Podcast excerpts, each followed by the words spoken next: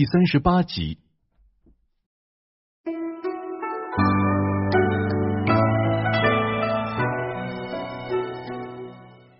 在西湖的乌龟潭畔，有于谦墓。王阳明崇拜于谦，早就想去他墓前祭拜了。他记起了自己曾在北京于谦祠堂题下的这样的一副对联：“赤手挽银河，公子大名垂宇宙。青山埋忠骨，我来何处吊阴弦？”王阳明再念，已是满脸泪水。王阳明心想啊。自己空有保家卫国之志，可现在呢郁郁不得志，并且身体虚弱。王阳明拿起三星宝剑，又觉得辜负王岳梦中之托，泪水中呢，王阳明吟起了于谦少时创作的诗歌《石灰吟》来：千锤万凿出深山，烈火焚烧若等闲。粉身碎骨浑不怕，要留清白。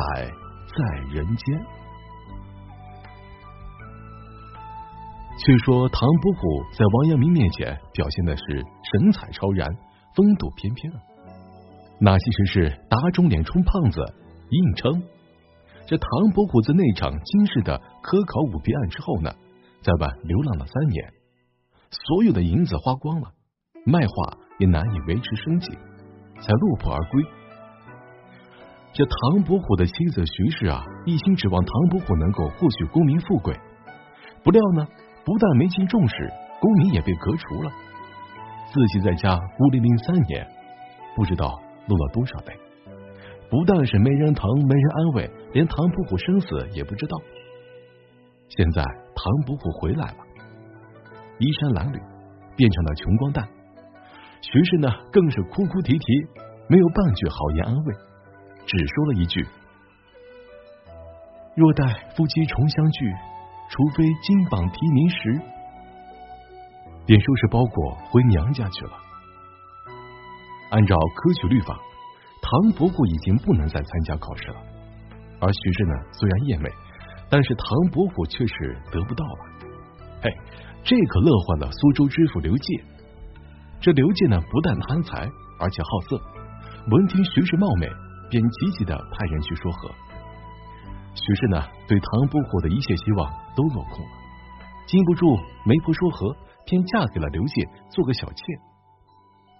父亲留下的遗产早已消费殆尽了，唐伯虎是捉襟见肘，甚至有断炊之忧，马上吃不上饭了。唐伯虎非常郁闷啊，一旦卖出几幅画啊，有了几个小钱，便以酒浇愁。而昔日的好朋友不再理睬他，只有祝枝山等寥寥几个朋友来看望他。祝枝山好色，经常出钱跟唐伯虎出入青楼，与妓女厮混。苏州玩够了，二人又去扬州鬼混。扬州好地方呀，扬州地处江淮要冲，水道发达，交通便利，全国最大的两淮盐商所产官盐在此集散。然后呢，转运全国最广的食盐销售区，比如说是南直隶、江西、湖广等省销售。依赖盐业致富或谋生的扬州人，上至官吏、士人、商人，下至普通盐工、船工、小贩，数以万计。扬州盐业是朝廷的主要经济命脉，而扬州是两淮盐商的聚集地，扬州盐商可谓是富可敌国啊。大把大把的银子堆在里面，已经想不出用什么法子来花掉了。衣食住行样样精致，任凭怎样变化，已无新意了。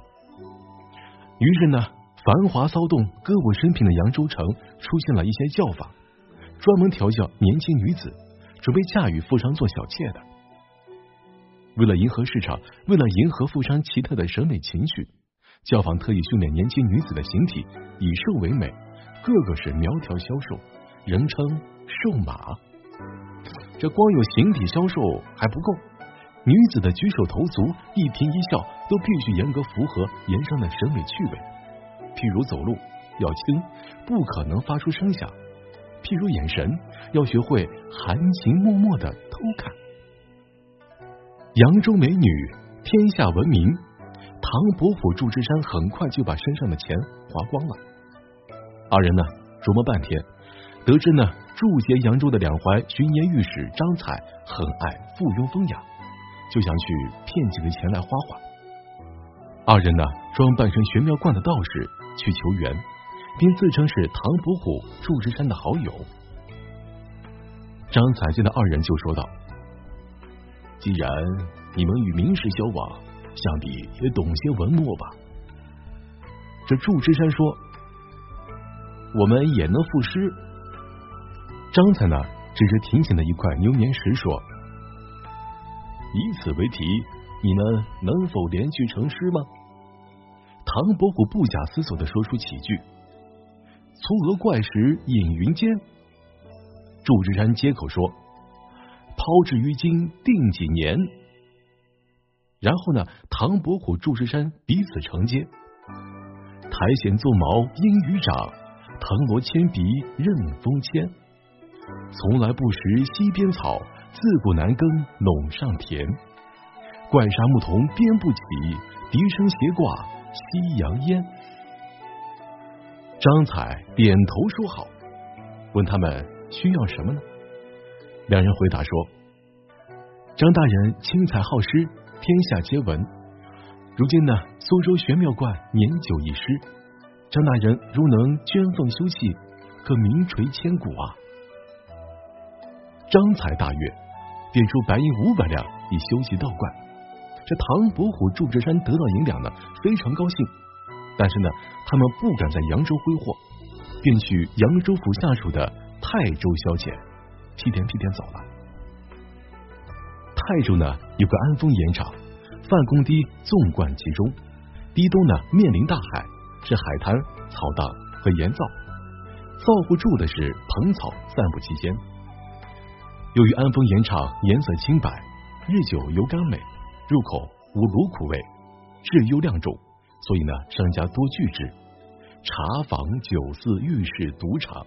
等等，应有尽有，是个繁华地方。这日晚呢，在安丰烟花柳巷，妓女们是涂抹胭脂，打扮妖娆，一改平日的笑脸，口里怒骂着：“唐介远没钱了，还来什么呢？”一边说着，一边撵已经喝醉的唐伯虎、祝枝山出去。唐伯虎、祝枝山想离开，可另外一个妓女非要他们把一两银子补齐，才能够离开。这堂堂英雄汉，两个风流才子被一两银子给憋住。原来呢，张彩相送的五百两银子，不几日便被二人花光了。今儿呢，遇上一个难缠的妓女，可把二人难堪死了。一大群园丁围上来，像看耍猴似的。安丰属于扬州府管辖，不但是扬州城园丁多，识字的不多，知道唐建元的更加不多了。安丰呢，有位青年上过几年学，名字叫做王莹，恰巧路过这里，听到妓女在喝唐妾远，便知眼前的这一位醉醺醺的人就是苏州大名鼎鼎的唐伯虎。王莹虽然名莹，其实呢就是个穷园丁，没几个银子。不过呢，他怀里恰巧有一两银子，便推开围观的人，走上前交给唐伯虎，这总算是解了二人的围。王莹少时也进过私塾读书，父母亲又生了两个儿子之后呢，家庭是越来越困难，只得辞了私塾，辍学回家，跟着父亲烧盐，从事火烧烟熏的苦力活。别看岁数小，搬柴草、理铺包、装盐、掌秤，王莹是样样精通，日晒雨淋，村足手练。小小年纪的王莹体味到人生的艰辛，体会到盐丁的凄苦。也开始思考起人生未来来。这一两银子对唐伯虎、祝枝山来说仅仅消遣一两天，可对王姨全家来说，这可是一笔不小的费用。不知道没黑没夜的干多少活才能积攒出这么点钱来。严明生计困难，已满十八岁的王莹便打算外出经商，将家中的鱼盐贩卖到山东卖。